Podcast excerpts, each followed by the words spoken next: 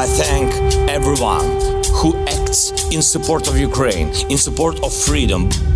Так сегодня и так будет всегда. Спасибо. We need serious negotiations for peace based on the principles of the United Nations.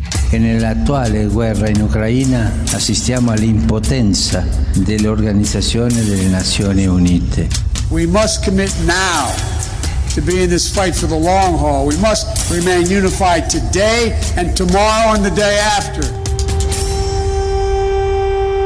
Viva! Seja novamente bem-vindo ao Bloco de Leste. Este é o podcast semanal do Expresso dedicado à guerra na Ucrânia. Aqui, todas as semanas, olhamos para o que de mais relevante está a passar no conflito no leste da Europa.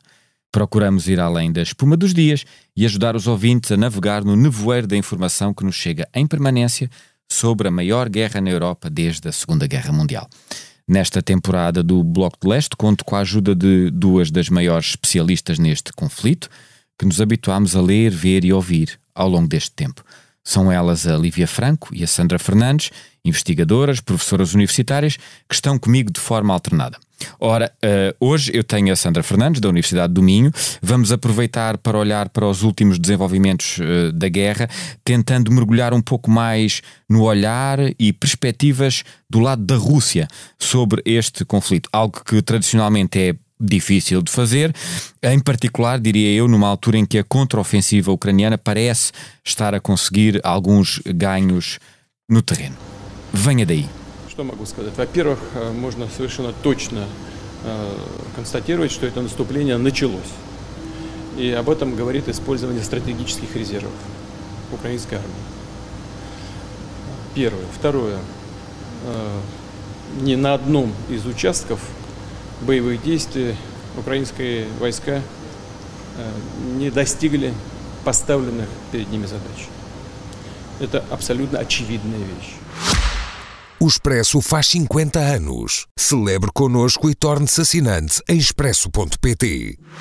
Ora viva Sandra, o som com que abrimos este episódio do Bloco de Leste é de recentes declarações do presidente da Rússia, Vladimir Putin, em que este, por um lado, uh, confirma uh, a arrancada da contraofensiva ucraniana no terreno de guerra, mas em que, por outro lado, uh, garante que os objetivos ucranianos não foram de todo em todo atingidos.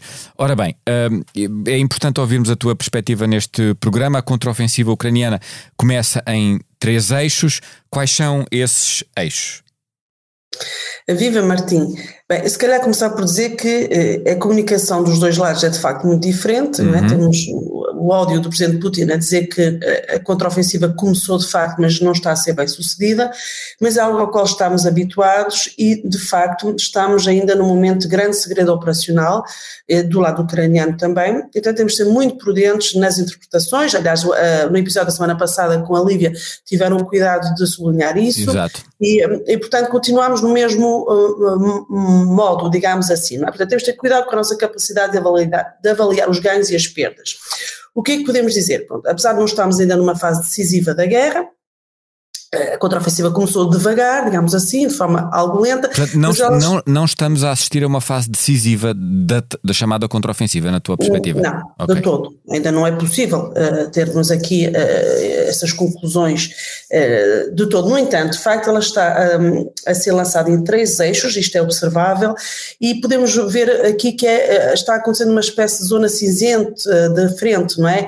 Em que os combates são muito violentos a zona cinzenta que nem é dos russos nem é dos ucranianos, situa-se em Bakhmut, situa-se grosso modo ao longo do, ao longo do rio Dnieper, não é? Em direção a Mariupol, uhum. portanto é sudeste de Zaporizhia e situa-se eh, em, um, ehm, peço desculpa, não é Mariupol, é Melitopol, não Sim. confundir Melitopol com Mariupol, okay. e o terceiro eixo é aquele que vai em direção a Mariupol.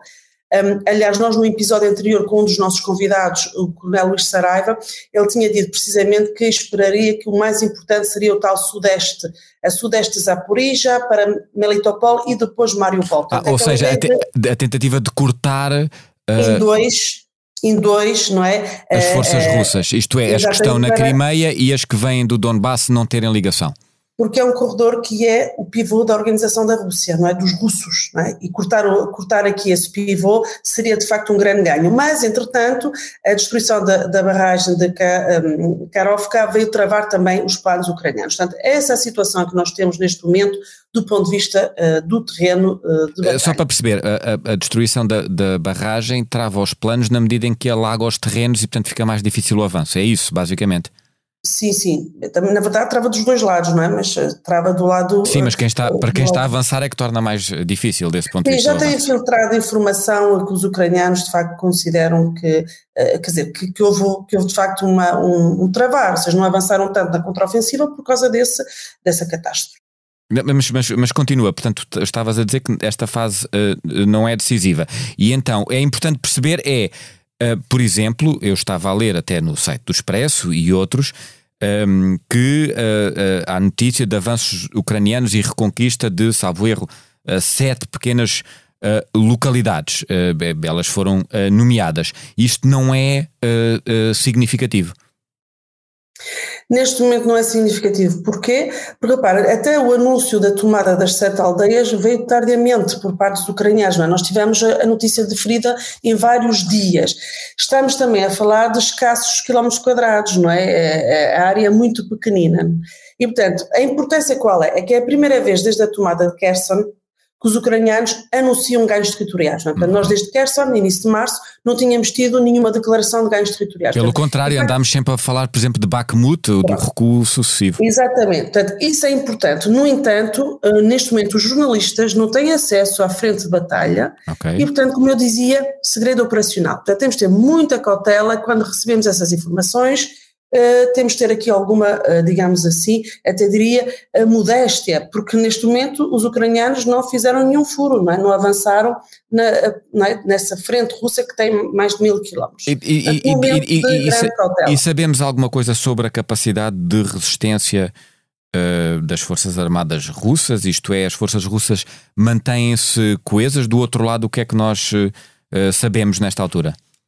Uh, o vou partilhar o que me chamou mais a atenção uh, nesse tema uh, nos últimos dias uhum. é o testemunho de, do lado ucraniano, por soldados ucranianos e até estrangeiros que estão a combater junto dos ucranianos. Até me lembro de uma entrevista a um, a um cidadão do Canadá que está a combater junto dos, dos ucranianos, que ficaram surpreendidos pela pela resistência e pela capacidade dos soldados do outro lado. Não estava à espera de tanta resistência do lado é? Portanto, aparentemente os russos estão mais aguerridos do que aquilo que se podia esperar nesta fase. Ah, mas isso, isso parece uh, particularmente relevante desse ponto de vista, não é? Sim, Até porque.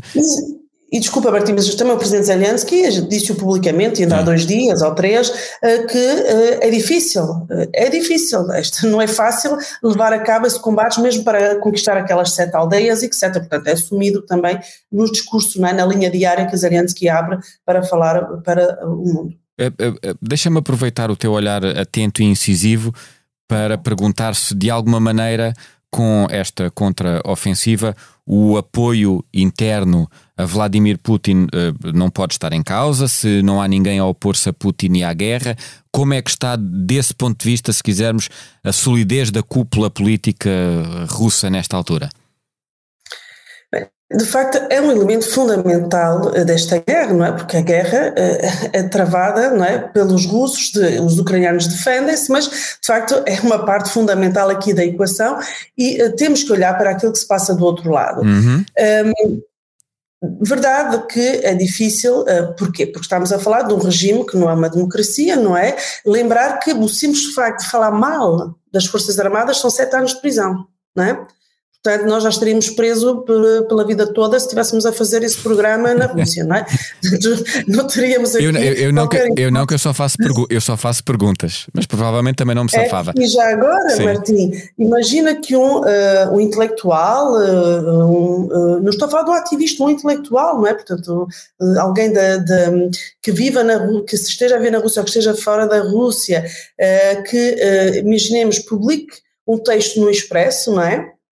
Uh, pode ser preso, é? julgado e preso na, na, na, Rússia se o conteúdo do texto for, não é, anti-guerra e falar mal das forças armadas russas. É o caso uh, de, um, uh, de um grande, enfim, uma figura russa, não é, que foi julgada e está preso, não é, neste momento, por ter publicado o, a acusação em tribunal foi, chama-se Oleg Orlov, é conhecido porque é o fundador de, da organização Memorial, que já ganhou Prémio Nobel da Paz há pouco tempo, não é? os seus representantes, uhum. uh, foi fundador, aliás, da, da, da, Memorial, e ele combate por aquilo que a Rússia deveria ser, não é? Ele já foi preso cinco vezes desde que a guerra começou, foi julgado agora, não é? há dias na Rússia, e uh, foi julgado por um texto que publicou no jornal francês, não é? Podia ter sido no, no, no Expresso, quer dizer, é perfeitamente plausível não é isso acontecer, não é? Portanto, uma das acusações é um texto que ele publicou, não é? Eh, portanto, é essa a situação eh, que se vive um, do lado russo. Portanto, Sim, e é, sempre, e é sempre bom frisar isso para não nos esquecermos de facto das dificuldades de expressão que existem do outro lado. Agora, dito isto, não quer dizer que não seja possível perceber e olhar para o que é a opinião pública russa, como é que os russos se posicionam uh, neste momento face à guerra. Uhum. Uh, há trabalhos que permitem fazer isso e, além disso, nós temos também contactos não é, com os russos, quer dizer, nós conseguimos falar, eles, uh, quem está lá tem uma vida difícil, mas, quer dizer, não é, não há uma barreira, não é, uma espécie de cortina de ferro, digamos assim, que nos impeça de facto de chegar lá. E temos aqui, penso eu, elementos importantes a partilhar aqui com, uh, com os nossos auditores de língua portuguesa é que um, eu tenho tido um cuidado muito especial, e tu sabes disso, e, e quem acompanha também sabe, em falar sempre da guerra de Putin. A guerra de Putin. Isso contrapõe-se com o quê? Contrapõe-se com eu dizer, por exemplo, Sim. que a guerra da Rússia é uma guerra russa. Faz uma diferença fundamental, porque Putin joga precisamente com a sobreposição entre a Rússia, os russos e o Kremlin. Uhum. Mas, na verdade, há vários níveis de responsabilidade. E, portanto, tu perguntas, mas afinal, quem são os russos e o que é que eles pensam? É muito importante para nós abrirmos uma espécie daquilo que parece ser uma caixa negra em que metemos todos no mesmo saco. Não estão todos no mesmo saco e há russos a sacrificar a sua vida pessoal, individual, em prol precisamente de mostrar que há outros russos, não é? Sim. Há russos que combatem, que pensam uma, uma Rússia diferente daquela que é a Rússia de Putin. Portanto, mas só para, só para clarificar o teu pensamento, quando se fala da guerra da Rússia ou da guerra russa, o que tu achas verdadeiramente que se deve falar é da guerra de Putin, quando se está a falar do atual conflito. É isso? Sim, isso eu penso isso, mas fui chamada a atenção há dias, precisamente, por, uhum. uh, um, aliás, por uma russa que está fora da Rússia já desde 2020, ela é especialista de, de, de eleições, etc., portanto, uma pessoa que já entrou aqui na mira, digamos assim, uh, do regime sancionatório de Putin, e ela agradeceu-me até eu de fazer essa distinção, porque de facto não são todos para colocar no mesmo uhum. saco, mas ao mesmo tempo ela, uh, ela própria diz que é a guerra da Rússia e dos russos. Porquê? Porque apesar dela uh, ficar grata, não é? Porque há muitos russos que, assumem, que se assumem anti-guerra e que, aliás, fazem Sim. sacrifício pessoal, não é? Para isso, ao mesmo tempo, esta expressão de dizer que é a Rússia de Putin desresponsabiliza os russos que são pró-guerra ou que se calam, não é? Portanto, é uma questão muito sensível para aqueles que decidiram sair do país ou que, ficando na Rússia, um, enfrentam, não é? As consequências das suas responsabilidades. E os casos, repara, os russos que se opõem a Putin só têm três opções: ou vão presos, ou morrem, e normalmente é por envenenamento, não é? Uhum. Ou uh, saem do país, não é? Não há, são as três alternativas. Portanto, assumir a posição anti-guerra tem de facto consequências uh, não é? muito, muito fortes. E para aqueles que, uh, repare, neste momento temos o, o que está mais mediatizado é o Vladimir Karamurza, porque ele já foi tentativa de, já houve tentativas de é um opositor, era um próximo de Nemtsov que foi assassinado é, junto ao Kremlin uhum. em 2015. Um, um, a mulher dele, curiosamente, era ucraniana, de, de Boris Nemtsov, uh, e portanto, Karamurza, Vladimir Karamurza, tem a família nos Estados Unidos, a mulher e uma uhum. criança, precisamente para as proteger, mas ele próprio assume que ele não pode ter vida política e ter um papel político na Rússia, por exemplo, ele assume que não quer estar fora da Rússia, tal como Navalny. Conclusão, estão os dois presos, não é? E, e os dois já foram vítimas de tentativas de envenenamento, não é? Várias vezes. E o Navalny, mais mediático ainda, não é? E os dois estão Quer presos. Dizer, e objetivamente, estando presos, a sua capacidade de intervenção política uh, esfuma-se, uh, pelo menos Olha, diretamente, é uma, é um paradoxo muito grande. Primeiro porque, olha, na Rússia há uma grande, um grande respeito, não é, à volta do, da figura do preso, porque nós temos a, a época soviética, não é, o Ziek, não é, que é o nome que se dava aos presos políticos, tem uma, uma, uma mitologia e uma força uh, muito grande na mente dos russos. E repara, aqui um paradoxo muito grande, não é, que é... Um, apesar de, a partir da prisão, Sim. ficam livres porque a liberdade é, é, dos pensamentos, ou seja, estão fisicamente presos porque eles decidiram que as suas mentes eram livres, não é? Portanto, é um grande paradoxo e é uma mensagem muito forte para dentro da Rússia e para, para fora da Rússia. Mas tem, mas tem dificuldade em passar a sua mensagem, certo? Ah, Navalny tem um canal uh, através do. Navalny é sobretudo o Instagram, até Sim. o Navalny fala da prisão, até, até criou um sindicato para, para as condições dos presos, não é que ele está em condições terríveis, portanto eles ficam de cabeça erguida e portanto Putin consegue prender e matar, mas não consegue calar, não é? É a mensagem que, essas, hum, que esses presos uh, transmitem.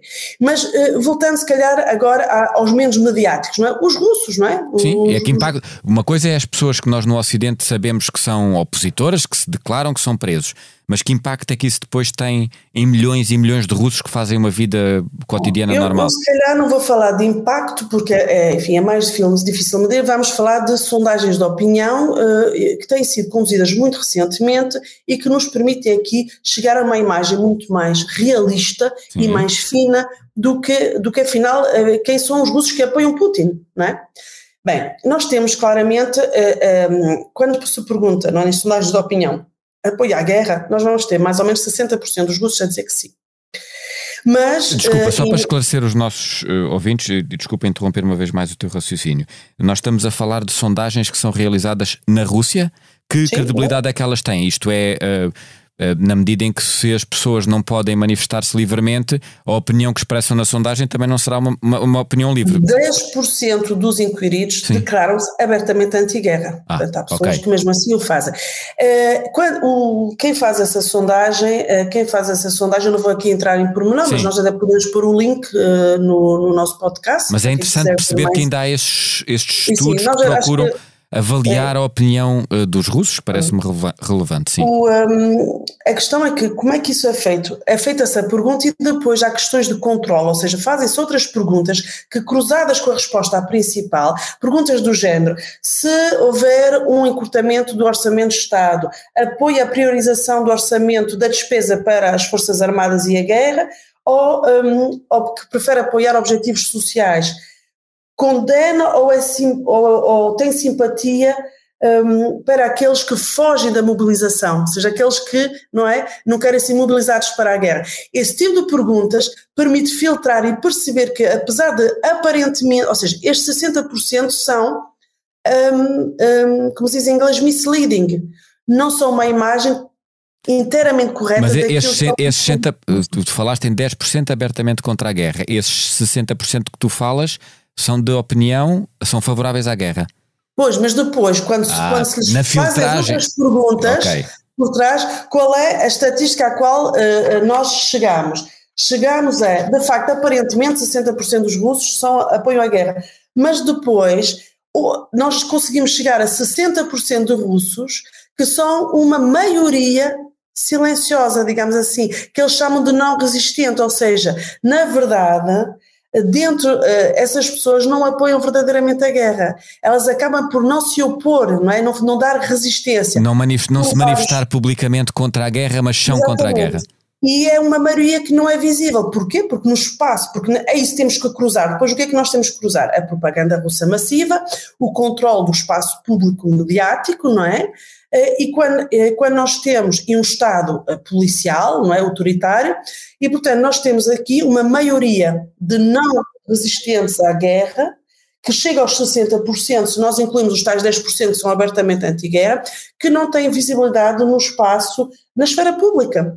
Ou seja, quem, quem são os verdadeiramente anti-guerra, chegámos a números de 35 a 40% da população. Ou seja, 35 a 40% dos russos inquiridos são verdadeiramente anti-guerra, mas são aqueles que dominam a esfera pública. Porquê? Por causa do Estado, não é? Por causa de Putin, não é? Então nós temos uma minoria... Desculpa, de, desculpa, só, só, para esclarecer os dados, que eu, eu gosto muito de esclarecer estes dados. tu dizes que há uma, uma maioria de 60% silenciosa que é contra a guerra, e esses 35% a 40% são os que são a favor da guerra. Sim, ah. estes estão a favor da guerra. Ah. Porque nós temos aqui patamares de perguntas. Quando temos um Estado como a Rússia, Sim. é claro que publicamente, não é? É, uma, é um apoio declarativo à guerra. Depois, quando se fazem outras perguntas Sim. de controle, são quatro que eles fazem, percebe-se que, na verdade, a maior parte deles, eh, quer dizer, 60% ou são anti-guerra ou evitam as questões, não é? Ou nem sequer aprovam as crenças que estão por trás da guerra de Putin. Okay? Então nós temos aqui uma visão muito mais real, não é? Daquilo que é neste momento só a para, opinião Só para esmiuçar, mas do outro lado temos 35% a 40% que são aqueles que se manifestam a favor da guerra, mas que por sua vez são aqueles que controlam o espaço mediático todo. É isso que estavas a dizer? Eles não controlam, é-lhes dado o espaço okay. mediático porque são, são, é isso que o Estado faz, não é? Consegue-lhes dar uh, a visibilidade pública e os outros não têm visibilidade pública. E não têm visibilidade pública, como eu dizia, porque vão presos se, se abertamente falarem, falarem dessas questões. Mas os números que tu nos trazes mostram o quê? um, um, um um decrescer do apoio da guerra de Putin? Não, Isto é, estes valores não. eram maiores e estão a diminuir ou mantêm-se estáveis? Contrário. Ao contrário, o que se tem observado é que, ou seja, há aqui um equilíbrio, o que o estudo mostra é que há um equilíbrio que não é permanente. De facto, toda a sociedade russa mergulhou na guerra, não é? Uhum. Um, mas o apoio à guerra não é um apoio consolidado, não é? E é, na sua grande maioria, declarativo e imposto.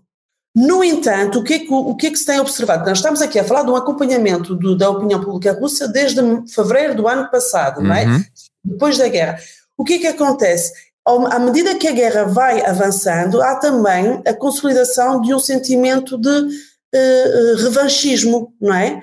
Que coexiste com uma, uma desmobilização significativa da população russa. É?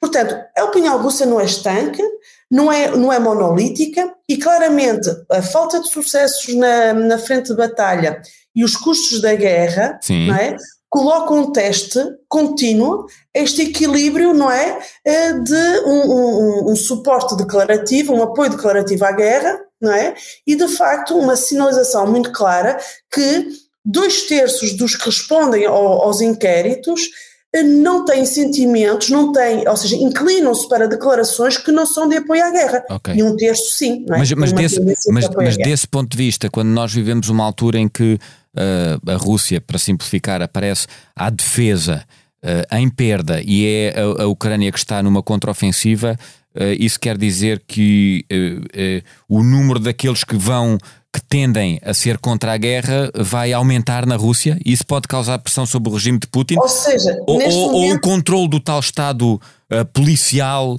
é uh, tão sólido que não afeta, por mais que as sondagens digam o contrário? Nós, neste momento, através de, de, de, estudos mais fidedignos eh, que conseguimos aceder, que mais uma vez podem estar disponíveis por link, Sim. que é a fonte aberta eh, no site do nosso podcast, temos duas tendências paralelas em crescimento, não é? Temos a tendência de, de volta a subir, não é? Um, um, ou seja, não quer dizer que eles são mais expressivos, mas nós tínhamos assistido a uma descida dos uh, pró-guerra, não é? Sim. Uh, e, um, e, portanto, neste momento, volta a subir uh, novamente as opiniões mais favoráveis à guerra e à sua continuação. Isso tem explicações, não é? Há um medo da derrota. É? Quando uma pessoa diz que os russos são revanchistas, agora querem ir até o fim, não é? Já que fizeram tanto sacrifício, morreram tanto, não, é? não querem perder. E depois há outra questão que é mais eh, longa no tempo, que é mais difícil de apanhar, mas que também é identificada. É que a guerra longa, a ideia que a guerra longa é um novo normal para a sociedade russa, não é? É uma sociedade que vive em estado de guerra, a guerra é longa e a até a mobilização que nós estávamos à espera, ou seja, a mobilização para a frente de batalha, portanto, para os soldados, que teve lugar em setembro, que é a mobilização potencialmente total para toda a sociedade russa, não? É? homens em idade de combater, não teve o efeito esperado, não é, de fomentar o sentimento anti-guerra, não é? é? Há um bocadinho a ideia que será que nós estamos a assistir a uma espécie de nova norma um, um, de responsabilidade cívica na Rússia? É? Portanto, há aqui muitos elementos eh, que uh, vão evoluindo, não são estáticos e uh, temos que olhar para eles, porque só olhando para eles é que nós conseguimos perceber se vamos ter uma nova Rússia ou não. E, aliás, outro elemento, Sim. Martim, é interessante, Sim. que quando se perguntam aos inquiridos Se nós vamos ter presidenciais na Rússia no próximo ano, de um país que não é uma democracia, né? uhum. entre aspas, aspas e aspas. Um, e quando as pessoas, eh, quando se pergunta se consideram que uma mudança de presidente poderia, eh, poderá não é, alterar uh, a guerra, eventualmente parar a guerra, os inquiridos não acreditam uh, que tenha qualquer tipo de impacto, não é? Portanto, quando questionares sobre isso, uma mudança de líder já não tem impacto sobre a, a, haver mais guerra. Ou seja, ou não é a tal guerra de Putin, é a guerra da Rússia, voltando ao que tu Mas dizias neste momento, já não, pelo menos na opinião pública, parece que já não aparece como uma espécie de iniciativa pessoal de Putin, não é? Mas algo de independente, uma espécie de enquadramento da sua existência, não é? Eh, não é bem a guerra dos russos, é algo que eles já aceitam como um novo normal. Isto é preocupante, obviamente, mas é, é aquilo que neste momento é possível dizer sobre uh, as perguntas que se colocam. É, é, é, é, é, muito interessante o, o, os dados, claro que quem quiser aprofundar depois pode ir ao tal uh, link, como tu sugeriste. Uh, há um último ponto que eu gostava de abordar aqui no episódio ainda de hoje, não tem diretamente que ver com a guerra, mas a verdade, e, e aliás não aconteceu nem na Rússia nem na Ucrânia, mas foi notícia na última semana a morte de um dos maiores amigos uh, de Vladimir Putin em termos dos políticos europeus. Nós falamos naturalmente do italiano um, ehm, eh, Silvio, Silvio, Berlusconi. Aliás, a referência à amizade foi muito falada nas notícias da morte uh, de Berlusconi. o que é que é relevante dizer sobre isto? Quem é que ainda é amigo de Putin no velho continente? Quem é que tem simpatia pelas suas ideias? É, o, devo dizer que uh, as reações à morte de, de Berlusconi de alguma forma interpelaram-me, não vou dizer que me surpreenderam, mas uh, enfim, fizeram-me de facto questionar aqui uma série de elementos. Como assim? Um, ou seja, nós estamos perante uma ruptura clara com a Rússia, não é? A Rússia neste momento está fora do espaço civilizacional ocidental, uhum. europeu, é? quebrou uh, regras de engagement, quebrou normas, tidas como respeitadoras basicamente de ideias humanistas, algo que é defendido, não é, pela União Europeia, por Portugal. E depois, quando, não é, quer dizer, as homenagens que são feitas e o reconhecimento que é feito a Berlusconi, não é, como uma figura de Estado, não é, como uma figura importante no percurso da Itália um, dos últimos 30 anos, 40 anos, um, parece que, quer dizer, faz esquecer quem é a pessoa e que estamos numa, numa, numa conjuntura eh, crítica de eh, grandes ameaças àquilo que são as nossas democracias internamente e por, pela guerra que de a que Rússia tipo, de, que tipo, eh, de que tipo de reações em concreto é que estás a falar? Populismo, direita e extrema-direita, e depois um Berlusconi que fez basicamente políticas idênticas a, a Schröder, ao chanceler Schröder, que hoje é extremamente criticado e acho pode ser ainda também Uh, uh, perseguido, não é, pela justiça internacional, uh, pelo aquilo que tem sido a sua forte amizade com a Rússia e, e, e aliás, também, pronto, enfim, não vamos aqui refazer esta história toda, mas Berlusconi, pronto, Putin diz que faz parte dos seus cinco melhores amigos, Sim. gostava de saber quem são os outros quatro, seria uma Sim. informação interessante, um, e havia de facto uma relação pessoal muito forte. Ele fez anos, o, o, se não estou em erro, o aniversário dele é foi alguns em setembro, e, e Putin enviou uma série de garrafas de vodka, não é?